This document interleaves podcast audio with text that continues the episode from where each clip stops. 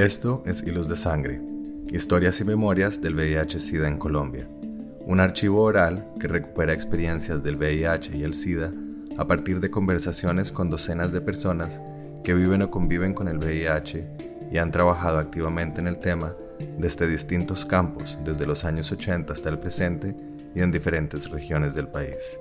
Yo soy Carlos Mota. Y yo, Pablo Bedoya. Hoy escuchamos a María Natalia Sáenz Agudelo, psicóloga y reconocida líder en temas de VIH que se ha convertido en un referente en la ciudad de Medellín por poner públicamente su experiencia con el virus desde una perspectiva feminista. Desde hace más de dos décadas, Natalia ha trabajado en distintos procesos y organizaciones en torno al tema del VIH, la salud, los derechos humanos y los derechos sexuales y reproductivos, tales como Positivos por la Vida y la Fundación Raza, de la cual hace parte y es cofundadora.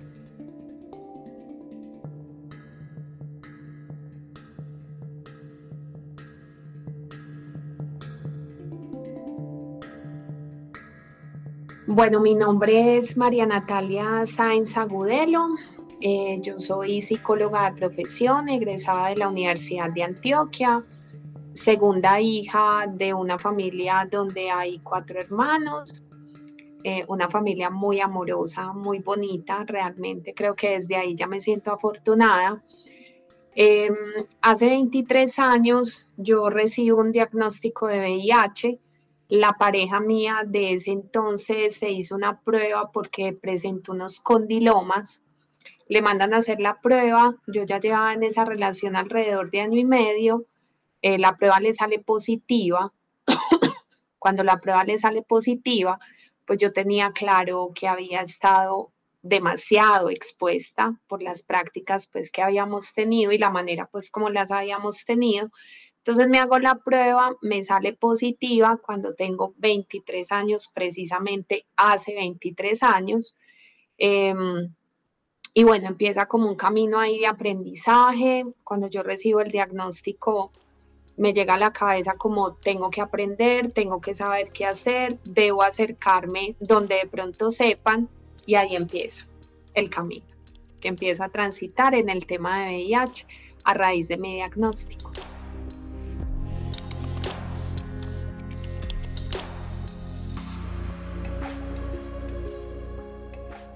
Es el año 1998, Pablo. Mm, yo estaba dedicada en ese momento, trabajaba en una empresa de un diseñador de modas, trabajaba en el área administrativa, nada que ver con lo que hago actualmente. Em, a mí me dan el resultado por teléfono. Me llaman al trabajo y me dicen, Natalia, tu prueba salió positiva, tenés que venir obviamente todo lo que eso genera. Yo en el trabajo, pues, o sea, en unas circunstancias que sentí que para nada eran las adecuadas ni las indicadas. Al otro día voy yo eh, a una cita médica que me dieron pues así como de urgencia. Mm, voy con mi mamá. De hecho, eso fue un proceso del que todo el tiempo mi familia hizo parte, pues mi familia inmediata, papá, mamá, hermanos. Voy con mi mamá a la cita y me dicen claramente, tenés que pasarte de EPS. Acá no tenemos atención para personas con tu diagnóstico, o sea, no sabemos qué hacer. Eh, yo estaba con mi mamá, mi mamá pues es una persona que siempre nos ha dado, siento como, como esa potencia y esa fuerza que se requiere como en momentos así, y yo pues aprenda. O sea, ustedes no saben, tienen que aprender y yo voy a aprender con ustedes. Lo que hicieron ahí en ese momento fue remitirme a una psicóloga. No fue nada más, o sea, no fue ni, ni exámenes ni de cosas, sino que me remitieron donde una psicóloga. Ellos encartados conmigo, o sea, yo sentí que estaban encartados conmigo, como que vamos a hacer con esta muchachita.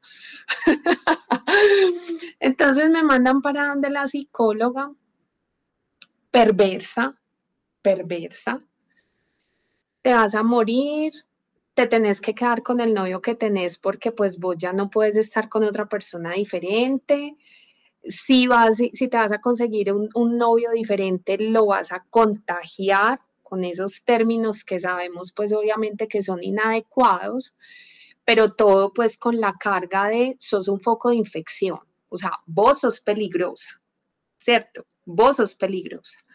Em, entonces, lo único bueno que sale de la boca de esa psicóloga Pablo es, hay una fundación que se llama Positivos por la Vida. Es lo único bueno que salió de esa psicóloga, pero lo único bueno que me llevó a estar donde estoy hoy. Yo me dirijo a Positivos por la Vida, era una fundación que trabajaba con personas con VIH, de hecho tenían un grupo de apoyo, un grupo de apoyo presencial, me acuerdo que eran puros hombres, yo era la única mujer y de hecho una peladita, pues 23 años, yo empiezo a aprender con esta eh, población con la que me encuentro, muchas personas viendo con VIH, muchas historias diferentes. Entonces yo me empiezo a acercar al tema, empiezo a aprender. Desde ahí entonces ya identifico, me tienen que empezar a hacer estos exámenes, me toca poner tutela porque la EPS pues ni sabía siquiera qué era lo que tenían que hacer.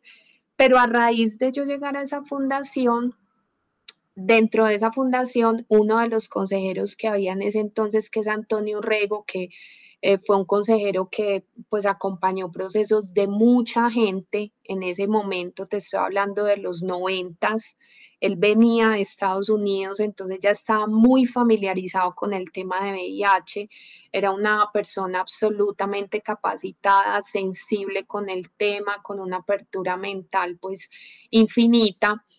Y gracias a él entonces yo doy con un médico, no recuerdo el nombre, pero es un médico que atendía en la unidad intermedia de Belén de apellido Vesga.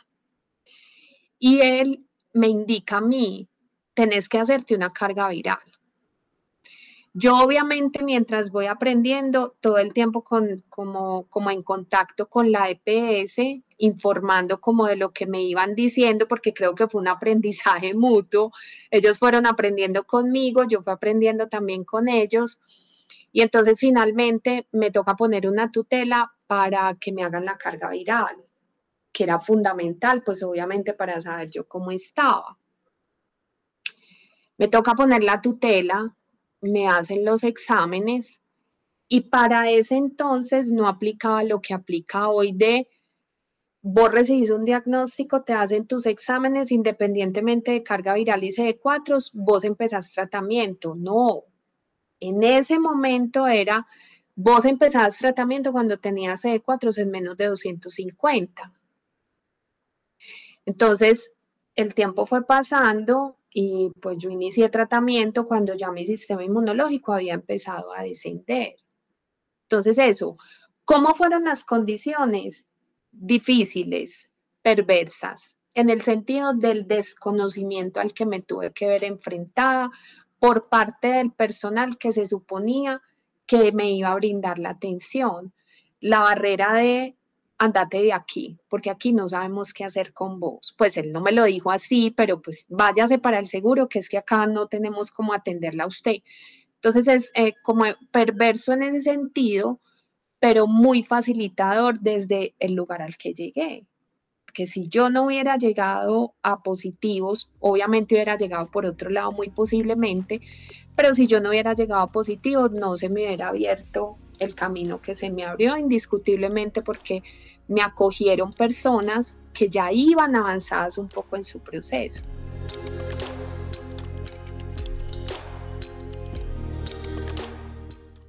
Que somos perras, que nos metimos con quien no debíamos, que de alguna manera nos buscamos lo que nos pasó, pues pero, pero en ese sentido así como de la culpa y el juicio, porque yo, Pablo, y de hecho eh, fue muy particular cuando yo llego al grupo, pues que te digo que es un grupo específicamente de hombres, yo era la única mujer y era pues sí, muy peladita.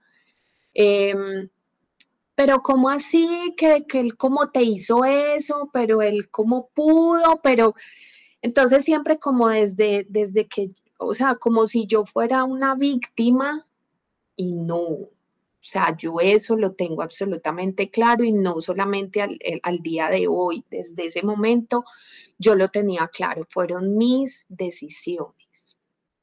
Yo decidí no utilizar preservativo en una relación que tenía de año y medio con una persona de la que consideré en su momento que estaba enamorada. Eso fue el resultado de las decisiones que yo tomé.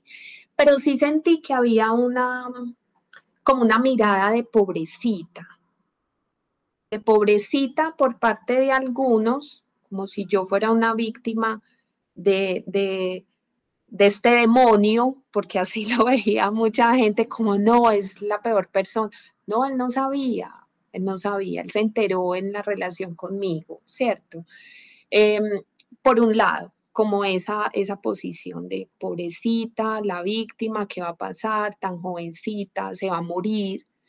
Pero también ese otro lado de por perra, por estar teniendo sexo. Si se hubiera cuidado, no le hubiera pasado eso. Eh, eh, ese tipo de juicios. Siento que, que las miradas de mucha gente, no desde mi familia, mi mamá, Pablo, cuando yo recibo el diagnóstico, a mí no se me olvida algo que ella me dijo y fue, yo siempre voy a estar para usted, Natalia, como efectivamente siempre lo ha estado. Eso no tuvo nada que ver con el diagnóstico. Siempre ha sido una mamá amorosa, dedicada con sus cuatro hijos. Yo siempre voy a estar para usted, pero sepa y entienda que yo nunca le voy a tener lástima. Y creo que eso fue determinante también, porque me vi enfrentada a esas miradas de pobrecita es una víctima, las miradas de por estar teniendo sexo y por estar pichando por ahí con alguien, quién sabe con quién, pero también la mirada de mi familia de tenés el diagnóstico, aprendamos a ver qué es lo que hay que hacer. Entonces creo que yo me encontré con distintas miradas y creo que la que más me potenció fue la de mi familia, indiscutiblemente.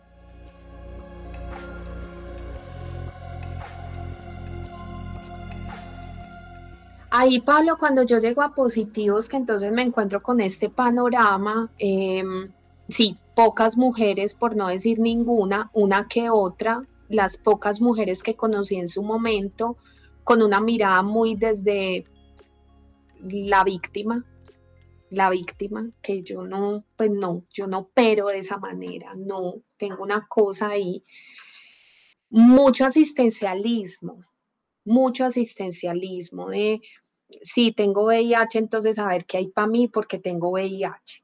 Pues mucho asistencialismo. Yo empiezo como voluntaria de la fundación, empiezo a ser parte activa del grupo permanentemente, entonces ya iba a las reuniones de grupo porque indiscutiblemente me estaba siendo muy útil.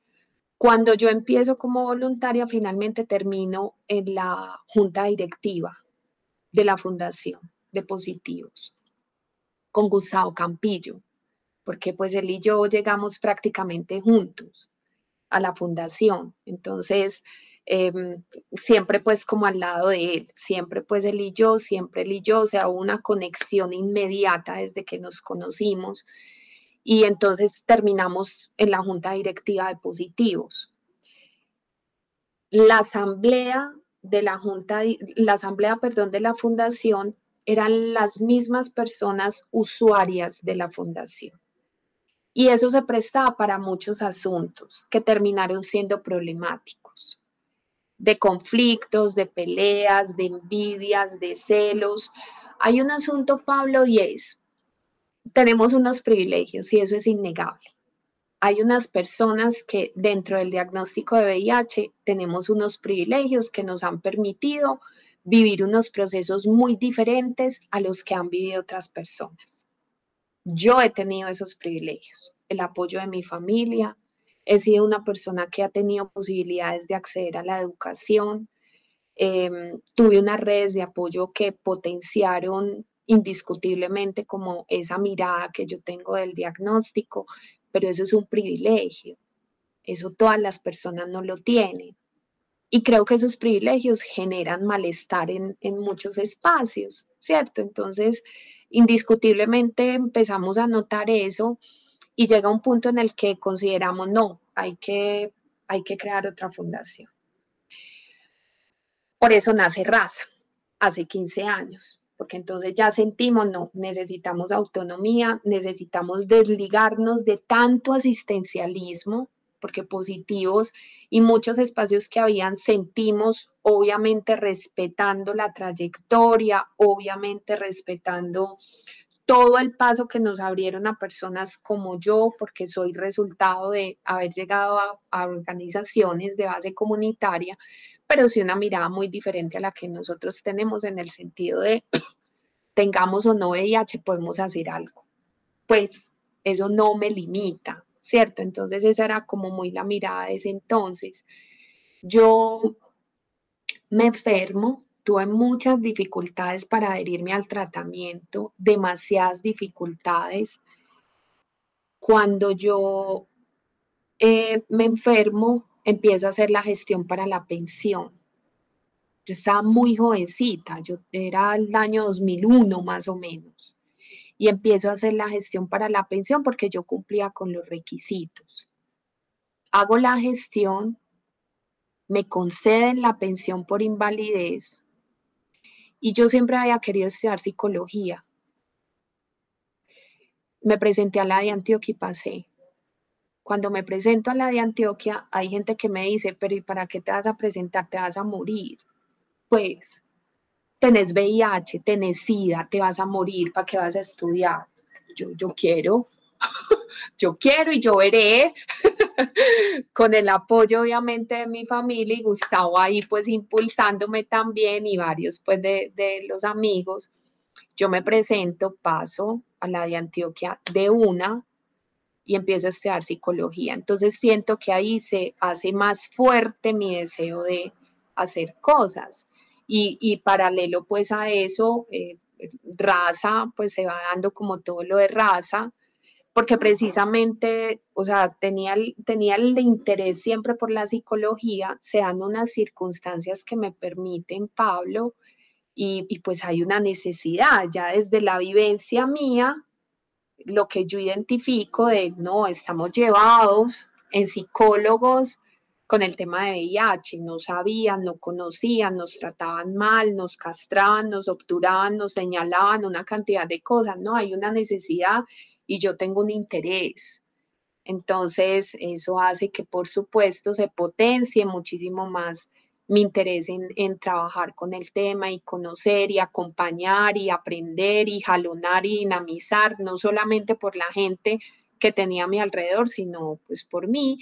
Y el tema de las mujeres, o sea, mujeres que no, no aparecen en la escena y que las que aparecen son no tienen voz, no, no dicen o no se sienten en condiciones de, de, expresar o pareciera que se quieren mimetizar completamente con el ambiente y pasar inadvertidas y yo no, no, no, es que las mujeres también necesitamos, no, no.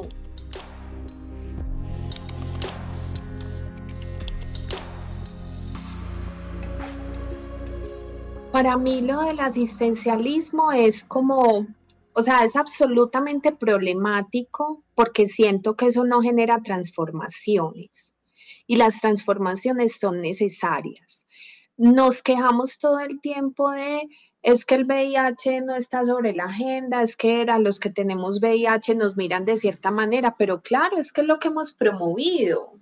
Entonces, si, si seguimos fortaleciendo, seguimos promoviendo el asistencialismo, el tengo VIH, denme, háganme, facilítenme, soy una víctima, me pegaron el VIH, porque es el discurso de muchas personas, que obviamente es un término inadecuado, pero además eh, deriva la responsabilidad en el otro, no, no se asume una responsabilidad propia. Entonces, por eso para mí eh, ha habido un conflicto siempre con eso, porque yo desde el principio entendí, yo tengo VIH porque tomé la decisión de tener prácticas sin preservativo. Y así como hay mujeres que quedan embarazadas, pues otras adquirimos una infección de transmisión sexual. Yo adquirí VIH.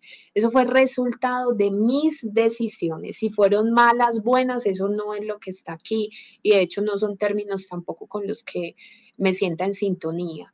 Pero, pero sí creo que ese asistencialismo promueve una actitud muy pasiva por parte de las personas. Y siento que las transformaciones se dan en la medida que tomamos un papel activo, no solamente frente a nuestro proceso individual, sino a ese proceso que se va viendo influenciado por eso mismo que estamos haciendo. Entonces es, es el asistencialismo siento que coarta, siento que limita, siento que impide, siento que dificulta cuando promovemos otro tipo de, intervenciones, cuando promovemos otro tipo de miradas frente a estos procesos que indiscutiblemente pues requieren una adaptación, este, es mucho más potente, o sea, es transformador, empezamos a, cambiar, eh, esos estereotipos quizás se van rompiendo, pero, pero si siempre vamos a decir, pobrecito qué pecado, pues obviamente el otro se lo va a creer y pobrecito qué pecado no hace nada por sí mismo, ni hace nada por los demás. Tenemos una responsabilidad, Pablo. A mí me abrieron camino las personas que recibieron un diagnóstico antes de mí yo tengo la responsabilidad de abrirle camino a esas personas que vienen o a esas personas que están a mi lado, pero que no se sienten con la fuerza para visibilizarse, porque creo que la visibilización es una herramienta absolutamente política dentro del posicionamiento de un tema como el VIH. Y el asistencialismo impide que una persona se visibilice, o por lo menos se visibiliza, pero para, para generar lástima. No, no, no, yo no estoy de acuerdo con eso. Hay formas y listos, serán muy válidas, pero eso nunca va a generar una transformación. Por eso para mí es problemático el asistencialismo.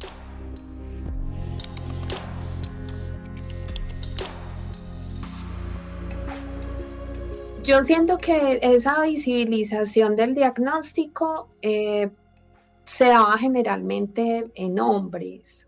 Pues porque de hecho eso, lo, que siempre he considerado es masculinizado, el tema de, de, VIH está muy masculinizado, entonces eran pocas las mujeres y la visibilización de las mujeres era muy desde, desde eso, desde la lástima y desde el victimismo. Y, siento que entonces eso sigue promoviendo esas inequidades de género y sigue promoviendo, insisto, cada proceso es válido, cada proceso es diferente, no todas las mujeres tenemos, con VIH tenemos que pensar como yo, absolutamente no, eso sería muy respetuoso de mi parte. Ahorita lo mencionaba, yo he tenido unos privilegios que quizás otras personas no han tenido y por eso mi mirada, eh, pero sí siento que era una visibilización desde el testimonio, pero el testimonio lastimero, que entonces eso seguía promoviendo esas ideas sobre tener VIH. Lo peor, tener VIH es una tragedia. Tener VIH genera sufrimiento. La visibilización siento que se va muy desde ahí. En ese sentido, también siento que se ha ido transformando porque hay otros discursos, hay otras historias, ya más desde la experiencia. A mí, de hecho, esa palabra testimonio no sé por qué me genera como también, no sé, no me cuadra mucho esa palabra, em, porque creo que se trata más ya como desde la construcción que vamos haciendo. Entonces, la visibilización siento que es una herramienta no solamente de afrontamiento para la persona en sí, sino una herramienta de transformación social. Cuando yo, yo hablo con las personas sobre visibilizar el diagnóstico, pues obviamente no lo digo, sí, salgan en redes y digan que tienen VIH. No, no, no, para nada. La visibilización desde el entorno inmediato, desde yo decírselo a Pablo que es mi amigo, decírtelo a vos Carlos que sos mi amigo o, o tengo una práctica sexual con vos y te lo cuento, ya desde ahí yo estoy visibilizando y eso empieza a generar algo en mí dentro de ese proceso de transformación. Y en esa misma medida entonces va tomando fuerza desde lo social, desde lo comunitario. Entonces por eso siento que la visibilización es una herramienta fundamental para la transformación de, la mirada que tenemos sobre el VIH.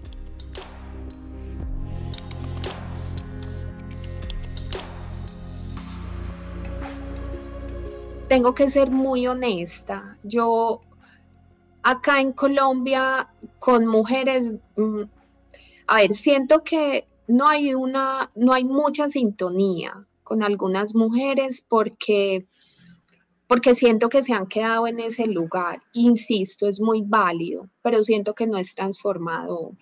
Y por eso a veces eh, creo que mi mirada y mi posición han terminado quizás cerrándome algunas puertas o quizás no permitiéndome hacer parte de, procesos con otras mujeres y procesos de los cuales yo, yo quisiera de pronto hacer parte. Em, porque creo que es una mirada muy desde, hay que callarnos, hay que callarnos, no, no digamos que tenemos VIH. Esto me genera vergüenza, esto me genera em, temor, cómo van a responder las demás personas. Y yo siento que a mí el feminismo me ha dado también una fuerza muy importante. O sea, yo Siento que el feminismo ha hecho una parte fundamental dentro de mi proceso para yo estar aquí conversando hoy con vos con toda la tranquilidad del mundo. Y, pues eso, eh, yo hago la invitación en muchos espacios a las mujeres como veámonos de otra forma, transformémonos, pero hay algo ahí muy instalado y pues obviamente yo también tengo que ser respetuosa con eso, pero sí siento que la mirada de las mujeres, muy pocas mujeres, eh, las mujeres en general con temor, sintiendo demasiada vergüenza, sintiendo toda la carga de cuidar entonces a los hijos, de cuidar entonces a su pareja o de enterarse de un diagnóstico porque quedan viudas y entonces se enteran después de que su pareja fallece, que era que tenía VIH y todo lo que eso genera, el miedo, el señalamiento, el juicio. O sea, eh, siempre lo ha pensado Pablo. Vivimos, obviamente, como lo decías, en una sociedad em, pues patriarcal, machista, mucha alienación por parte de las mujeres, indiscutiblemente. Lo vivimos en todos los ámbitos. Obviamente eso se traslada al tema de VIH también, pues las, las, esferas que tienen que ver con VIH no son ajenas a eso. Entonces, creo que es un ámbito en el que claramente se identifica lo mismo que vemos socialmente en general. Alienación por parte de las mujeres, machismo de personas, historias que he escuchado muchas de, y que eso lo veía en, los años 2000, pero lo veo al día de hoy, lo veo al día de hoy. Yo recibo mi diagnóstico porque mi pareja recibió el diagnóstico, mi pareja hombre recibe el diagnóstico, pero entonces yo quiero contárselo a mi familia, pero es que mi pareja se enoja si yo le cuento a mi familia porque van a pensar mal de él. Entonces la mujer subyugada frente a eso. O la mujer padeciendo, entonces yo, yo, alguno de mis hijos va a tener VIH porque es que él tenía VIH hace tanto y yo ni siquiera sabía.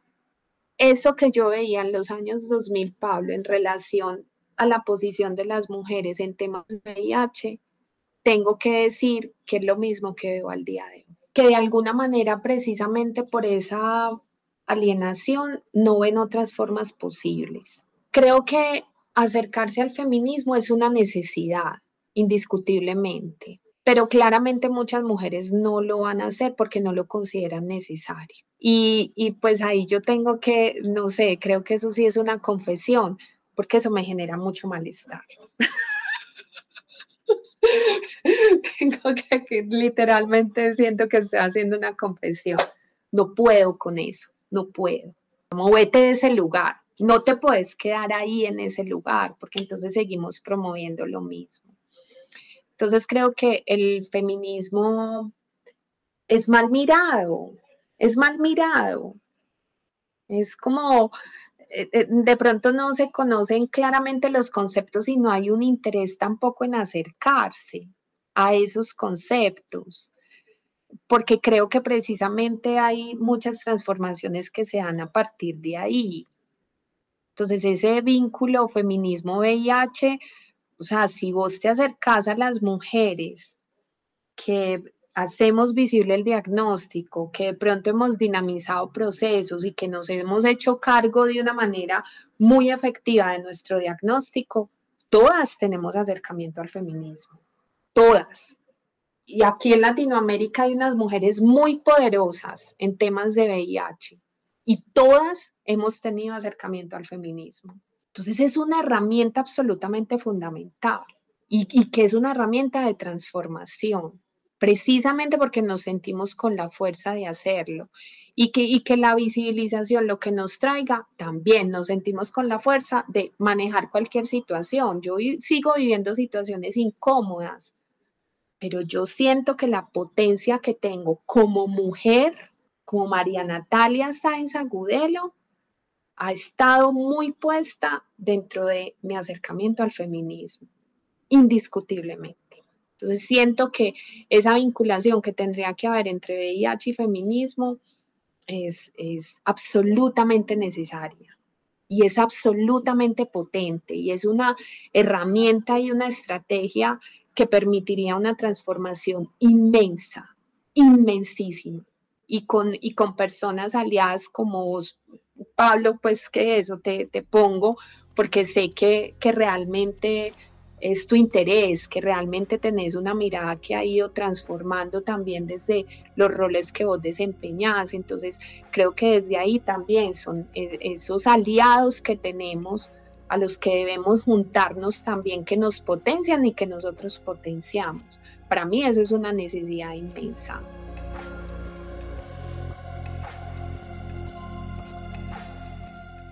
Creo que eh, pues el tema de, las mujeres trans, indiscutiblemente, o sea, esas dinámicas, porque eso, finalmente con las mujeres cisgénero hay unas dinámicas, con las mujeres trans hay otras dinámicas dentro de lo que tiene que ver con VIH, indiscutiblemente, ¿cierto? Entonces, creo que la autonomía es uno de esos elementos también.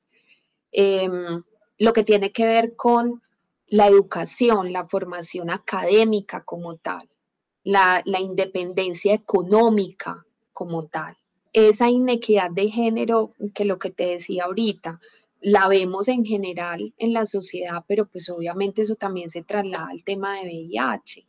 La sexualidad en la mujer vista como procreación, o sea, tenemos un fin, hay un objetivo, entonces quienes hemos vivido nuestra sexualidad eh, desde el placer, desde el reconocimiento de nuestro cuerpo eh, y del, del cuerpo del otro, entonces somos vistas de una manera diferente. O sea, quien adquiere VIH con su pareja, con quien tiene hijos, es vista de una manera. Quien adquiere VIH con su pareja, no tiene hijos y no es casada, es vista de otra manera.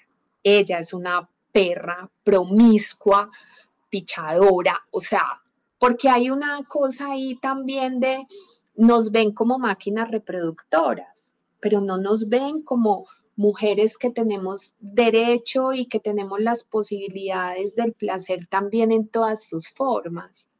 Y creo que eso se ve en el tema de VIH también. La mirada de esta cómo habrá adquirido VIH, esta será qué, será bisexual, será qué, será hetero, ¿Será que es una trans y está muy bien operada? O sea, hay una cantidad de preguntas ahí que surgen, entonces creo que el morbo también siempre está acompañando el tema de... Y ahora con, por ejemplo, con los cazadores del bicho y demás, tenés VIH y tu carga viral cómo está y entonces cómo será tener sexo con vos, o sea, una cosa ahí que es muy, muy tesa, el morbo de lo que genera nombrarte como mujer viviendo con VIH y el miedo que eso le genera a algunas personas, pero la intriga y el morbo que le genera a otras. Es muy particular. Me causa mucha gracia eso.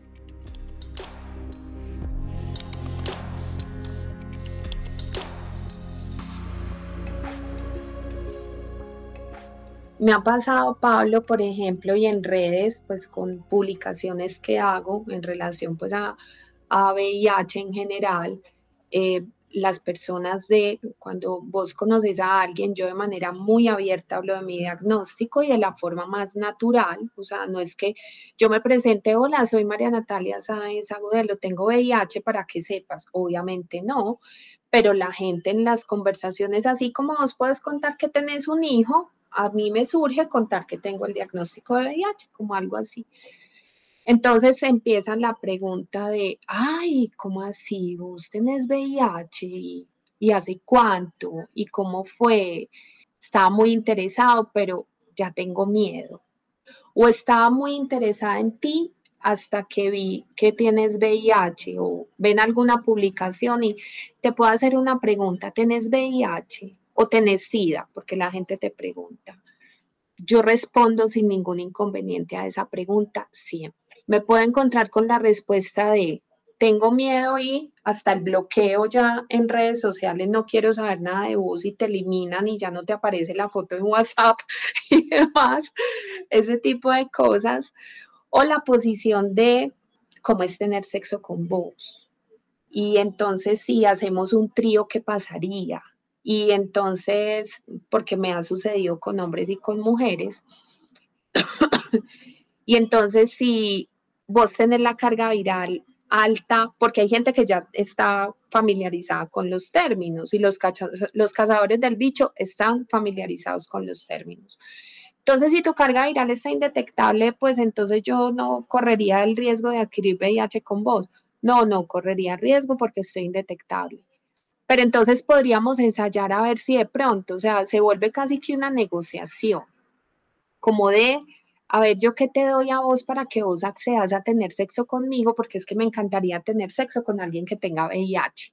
Porque también pareciera, Pablo, que hay una, como una idea de que si te nombras como bisexual o si te nombras como mujer seropositiva, querés tener sexo con todo el mundo, con cualquiera. O sea, vos me haces la propuesta y yo te voy a decir que sí, automáticamente, porque tengo VIH o porque soy bisexual y eso es absolutamente ridículo. Pero la gente pareciera que tiene esa concepción, así como pasa con las chicas trans de considerar que porque es una chica trans, entonces siempre va a querer tener sexo con alguien que le ofrezca dinero. Pues esas son las ideas que la gente tiene. A mí me sucede también. Tiene VIH, si le propongo que tenga sexo conmigo, me va a decir que sí. Y obviamente eso no funciona así. Ese tipo de situaciones a mí se me han presentado recientemente, pues a mí hace 23 años, eso no, pues, o, o, de pronto no se presentaba tan frecuentemente como se presenta ahora, pero sí siento que de alguna manera era como, como cierta actitud por parte, y, y tengo, de hecho se me vino a la cabeza, me estás haciendo esa pregunta y se me vino a la cabeza una persona específicamente como un discurso por parte de estas personas que se nombran cazadoras del bicho, de yo soy capaz con lo que se me venga. O sea, como el reto, el reto que esto, no me importa si vos tenés VIH, no me importa. Como una cosa así muy desde el riesgo, muy desde el reto, muy desde, desde yo soy capaz. Em, entonces creo que tienen que ver también como no sé, quizás como el machito ahí queriendo aparecer, ¿cierto? O sea, yo soy, pues, y no me da miedo, como una, una posición muy así. Y, me hiciste esa pregunta y, sí, en serio, se me vinieron como unas personas específicamente y muy en, esa línea de eh, el machito, el machito. Sí, me parece particular porque no lo había identificado y me hiciste esa pregunta y como que sí, identifico algo ahí que se vuelve común en esas personas. Pero sí siento que ha sido algo que ha venido acentuándose. Yo he hablado del asunto con otras dos o tres mujeres, no de aquí, no de Colombia, pero a las que también les ha sucedido, a las que también les ha sucedido y también son mujeres, de hecho, eh, adultas, no son jóvenes, son mujeres, somos mujeres adultas de más de 40 años, con cierto reconocimiento también pues que de alguna manera somos como, como referentes. Entonces creo que quizás también hay algo ahí eh, que atrae. Podemos decir que somos mujeres con cierto poder sobre el tema, sobre nuestro cuerpo, sobre nuestra sexualidad, sobre nuestro proceso. No somos mujeres débiles, para nada. Entonces quizás hay algo ahí también que, que ha llevado a que, a que eso atraiga un poco. Yo no soy como de, de, las, o sea, como de estas aplicaciones y cosas así, pues porque sé que en Grinder, por ejemplo, pues hay ciertas, hay ciertas dinámicas y demás, entonces yo no sabría como decir desde ahí qué movimientos hay eso, porque no, no manejo ese tipo de cosas, pero con mis redes personales me ha sucedido, o sea, son las llamadas, de hecho eso, gente que te hace una videollamada sin voz y quiera conocer a la persona o que te empiezan a escribir cosas. Y ha sido muy particular porque yo en lo personal nunca me he visto enfrentada a los mensajes de odio a los que otras personas se han visto enfrentadas haciendo visible mi diagnóstico. No, porque sé que a muchas personas les pasa. A mí nunca jamás me ha pasado algo así. No sé en qué irá, pero no sé.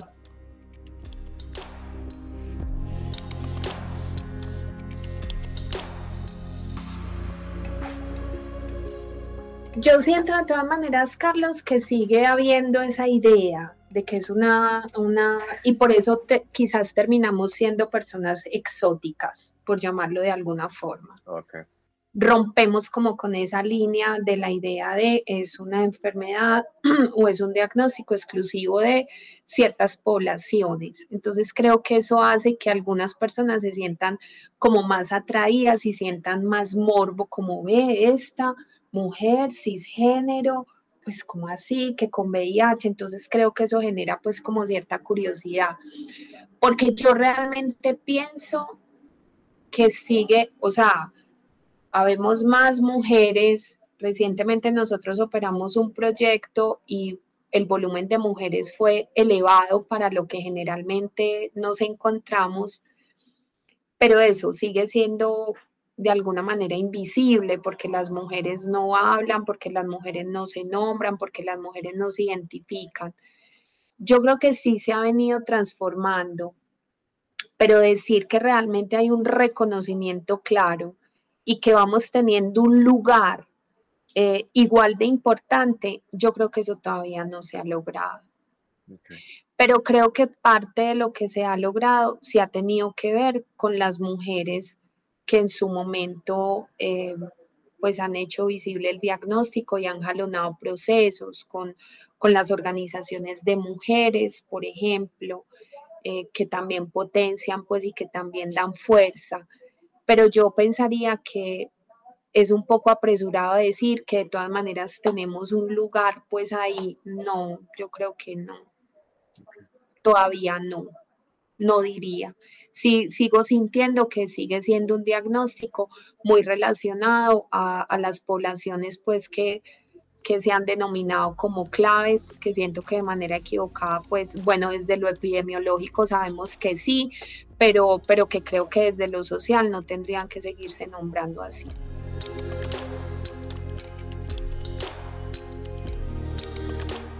Pienso, Pablo, pues ve, de hecho hay varias de ellas que hacen parte pues de, organizaciones y lideran y han sido como embajadoras de procesos. Mariana ya como de Argentina, una chica que se llama Camila Arce, que también es de Argentina, que de hecho creo que, que pone sobre la mesa pues sí, todo el tiempo está hablando sobre los, las personas verticales, que también pienso que es que hay unas dinámicas completamente diferentes. Una cosa es yo adquirir VIH a los 23 años, otra cosa es que una persona nazca con VIH, o sea, los procesos son diferentes, las dinámicas son diferentes, o sea, todo, todo, la historia es completamente diferente.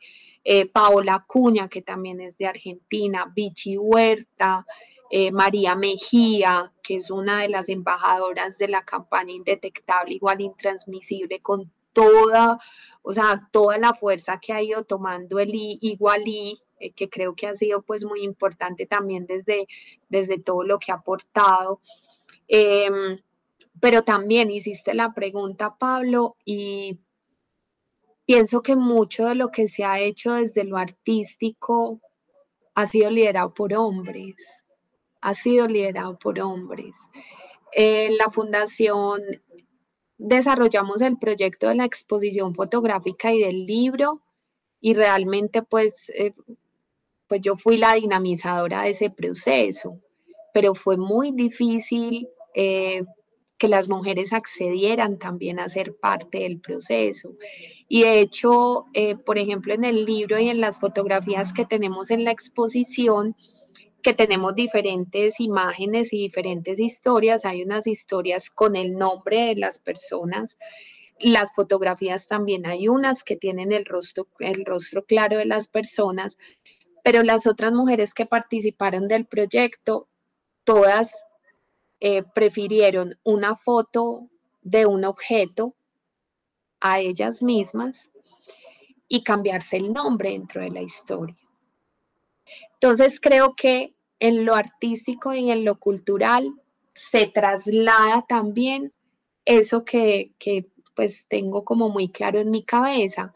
No existimos, no nos hacemos visibles, no queremos mostrarnos, yo no puedo mostrar mi rostro, que mi voz no se escuche. Creo que se traslada eso. Y muchos de los procesos artísticos sí han sido con esa mirada. En algún momento mm, he pensado también que parte de, esa mirada de mm, el VIH genera sufrimiento, el VIH es una cosa horrible, también se ha hecho desde lo artístico. O sea, se ha promovido también un poco desde ahí. Eh, qué pesar, si nos vamos a morir, lo lúgubre, lo oscuro, lo triste, lo dramático. Y no, yo creo que hay otras formas. No, yo no digo que haya que romantizar el VIH, para nada. Genera mucho sufrimiento y a muchas personas lo genera, pero entre el sufrimiento y la tranquilidad hay muchas posibilidades. Y creo que desde lo artístico también sería importante mostrar un poco esas otras posibilidades.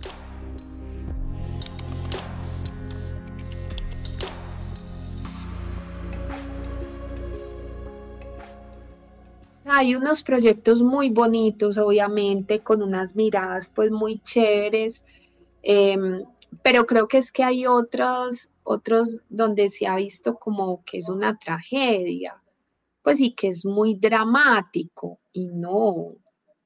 Creo que también es entender que, que es que para todas las personas haber recibido un diagnóstico de VIH no es eh, el acabose que para otras personas significa, obviamente, insisto. Una mirada no es la mirada, no, hay distintas formas de verlo, pero creo que desde lo artístico precisamente em, también se pueden lograr muchísimas cosas porque es que lo artístico transforma, lo artístico envía un mensaje, genera cosas también. Entonces creo que es una herramienta de transformación también importante. Y hay documentales muy chéveres, hay películas muy chéveres, han habido obras de teatro, pues yo he visto algunas que siento que son perversas y pienso, es una persona acabando de recibir un diagnóstico bien deprimida, sale esa obra de teatro y se le tira al metro, puta, o sea, pero hay otras cosas que siento que sí potencian que siento que permiten que la gente empiece a tener otras, otras miradas diferentes, porque creo que desde lo artístico a veces es muy la mirada de la persona, obviamente, pues del artista y eso. Pero teniendo en cuenta que termina siendo una herramienta que envía un mensaje, quizás eh, lo artístico tendría que tener en cuenta otras miradas también.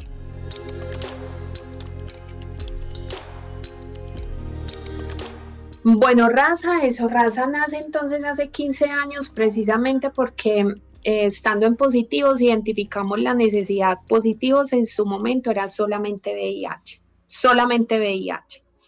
Cuando nosotros estamos en raza, vamos identificando que hay otras necesidades, obviamente.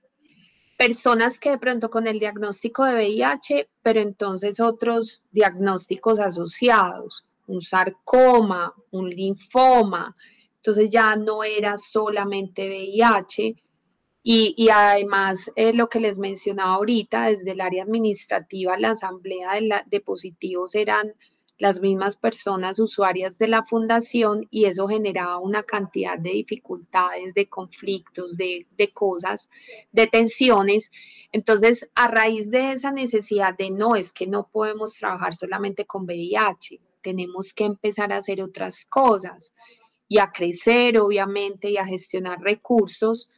Eh, eso sumado pues a, a esos asuntos administrativos pues y de tanto conflicto, nace raza, con el interés, de hecho, uno de los intereses principales era, tenemos que constituirnos en una red de apoyo para las personas viviendo con VIH, considerando que el papel activo dentro del proceso genera una cantidad de herramientas para que las personas se asuman, se nombren, se identifiquen y se fortalezcan como personas viviendo con VIH. O sea, ese era uno de los objetivos de raza principalmente.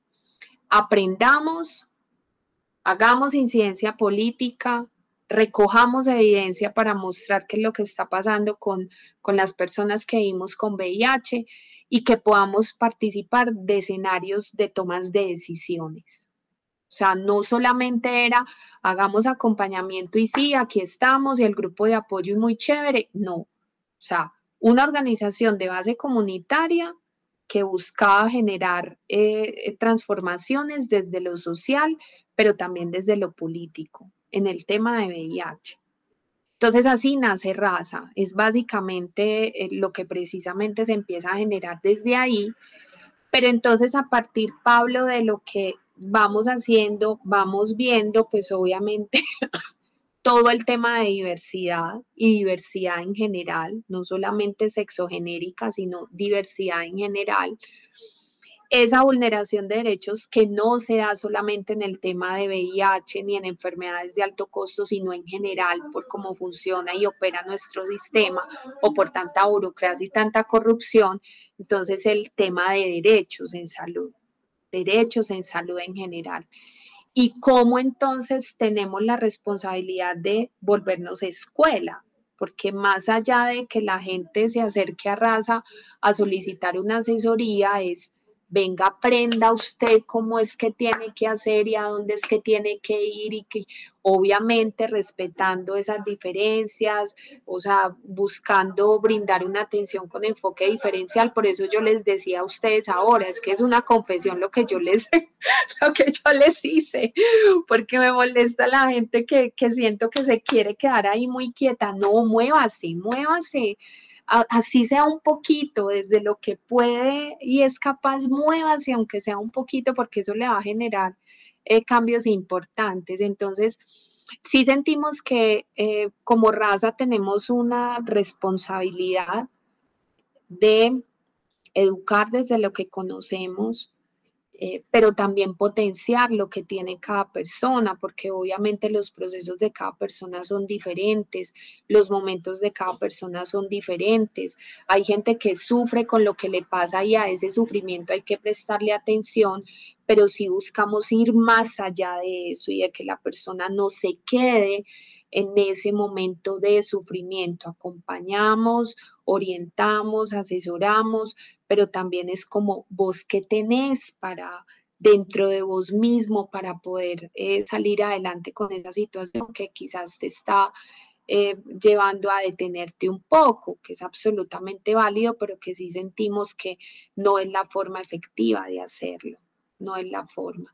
Entonces, Raza eh, se mueve dentro de distintos escenarios con el objetivo y de hecho es uno de los objetivos principales del grupo de apoyo que tenemos de personas viviendo y conviviendo con VIH, porque además consideramos que el trabajo en el tema de VIH no se puede quedar en las personas que vivimos con VIH. O sea, es un trabajo que tiene que eh, permitir juntanzas, articulaciones, alianzas importantes, porque precisamente de ahí el papel importante de esas personas que conviven con VIH. Para mí en lo personal, mi familia fue absolutamente importante en mi proceso. Mi mamá sabe, mi mamá me pregunta, Natalia, ¿cómo le salió la carga viral? Se sabe el nombre de mis medicamentos, por ejemplo. Mis hermanos también. Entonces, es, eh, son eh, personas que van potenciando, entonces en ese sentido lo que nosotros hacemos no es solamente para las personas que nos llegan, sino para quienes acompañan también esos procesos. Y no solamente desde aprendamos que es una carga viral, aprendamos que es una tutela, aprendamos que es un derecho de petición, sino también desde esa parte emocional, bueno, cómo tramitas, cómo mejoras una comunicación para que sea asertiva, cómo mejorar tus relaciones interpersonales, o sea, como combinando eso que tiene que ver con lo teórico, con lo práctico, pero también con esos procesos ya más desde lo emocional y desde lo psicológico.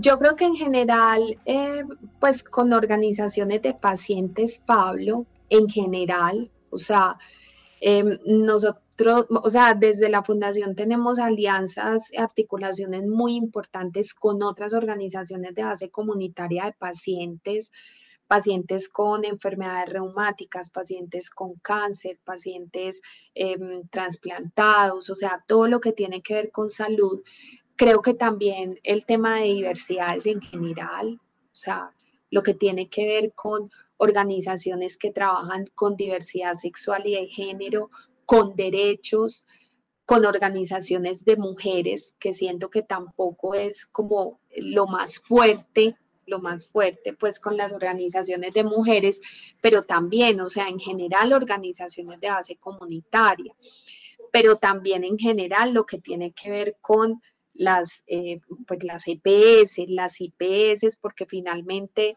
pues a veces desde lo que hacemos se facilita tener la alianza con la IPS, porque entonces un paciente tiene una dificultad de algo, llamamos a la IPS y ya asunto resuelto. Entonces, creo que esas alianzas y esas juntanzas, obviamente con las organizaciones de pacientes son mucho más fuertes, con algunos colectivos y organizaciones que trabajan con diversidad sexual y de género también son muy fuertes, pero en general creo que con actores que tienen que ver con la atención en salud en general y con el tema de derechos en general.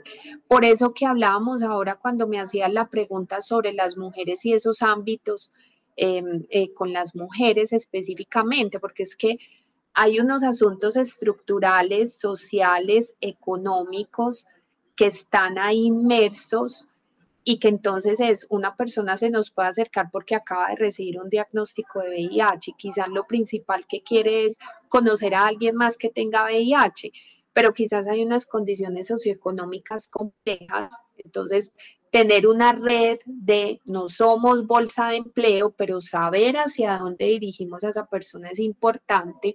O si, por ejemplo, entonces necesita, eh, no sé, un apoyo nutricional también, entonces saber quién, quién brinda esos apoyos nutricionales. Entonces, creo que en ese sentido es todo el abanico de posibilidades, entendiendo que el foco de nosotros es el tema de derechos en salud, pero en la medida que vos tenés una red mucho más amplia, puedes derivar para que esa persona pueda llegar a cubrir esas otras necesidades que tiene, más allá de acceder a su tratamiento, por ejemplo que para nosotros eso es muy importante, que la gente por lo menos se vaya con un teléfono de algún lado.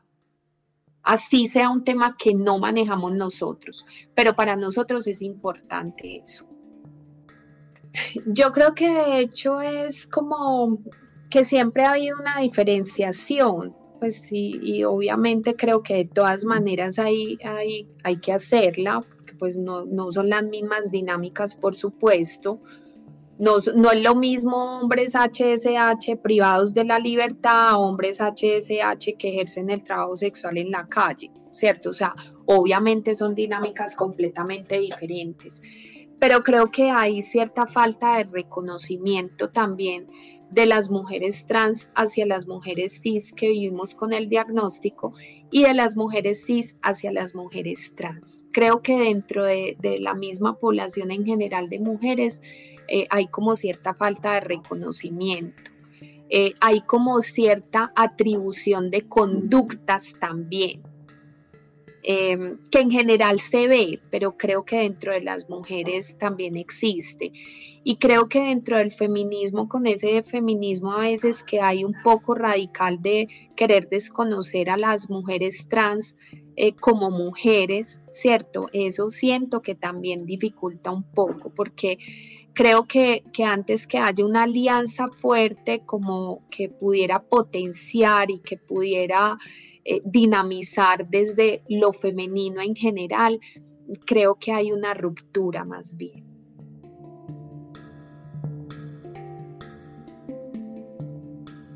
Hilos de Sangre, Historias y Memorias del VIH-Sida en Colombia, es un proyecto de Carlos Mota y Pablo Bedoya. Edición de audios, Juan Camilo Ortiz, con apoyo de Penn Mellon Just Futures Initiative, Museo de Arte Moderno de Bogotá y Grupo de Investigación en Intervención Social, Universidad de Antioquia.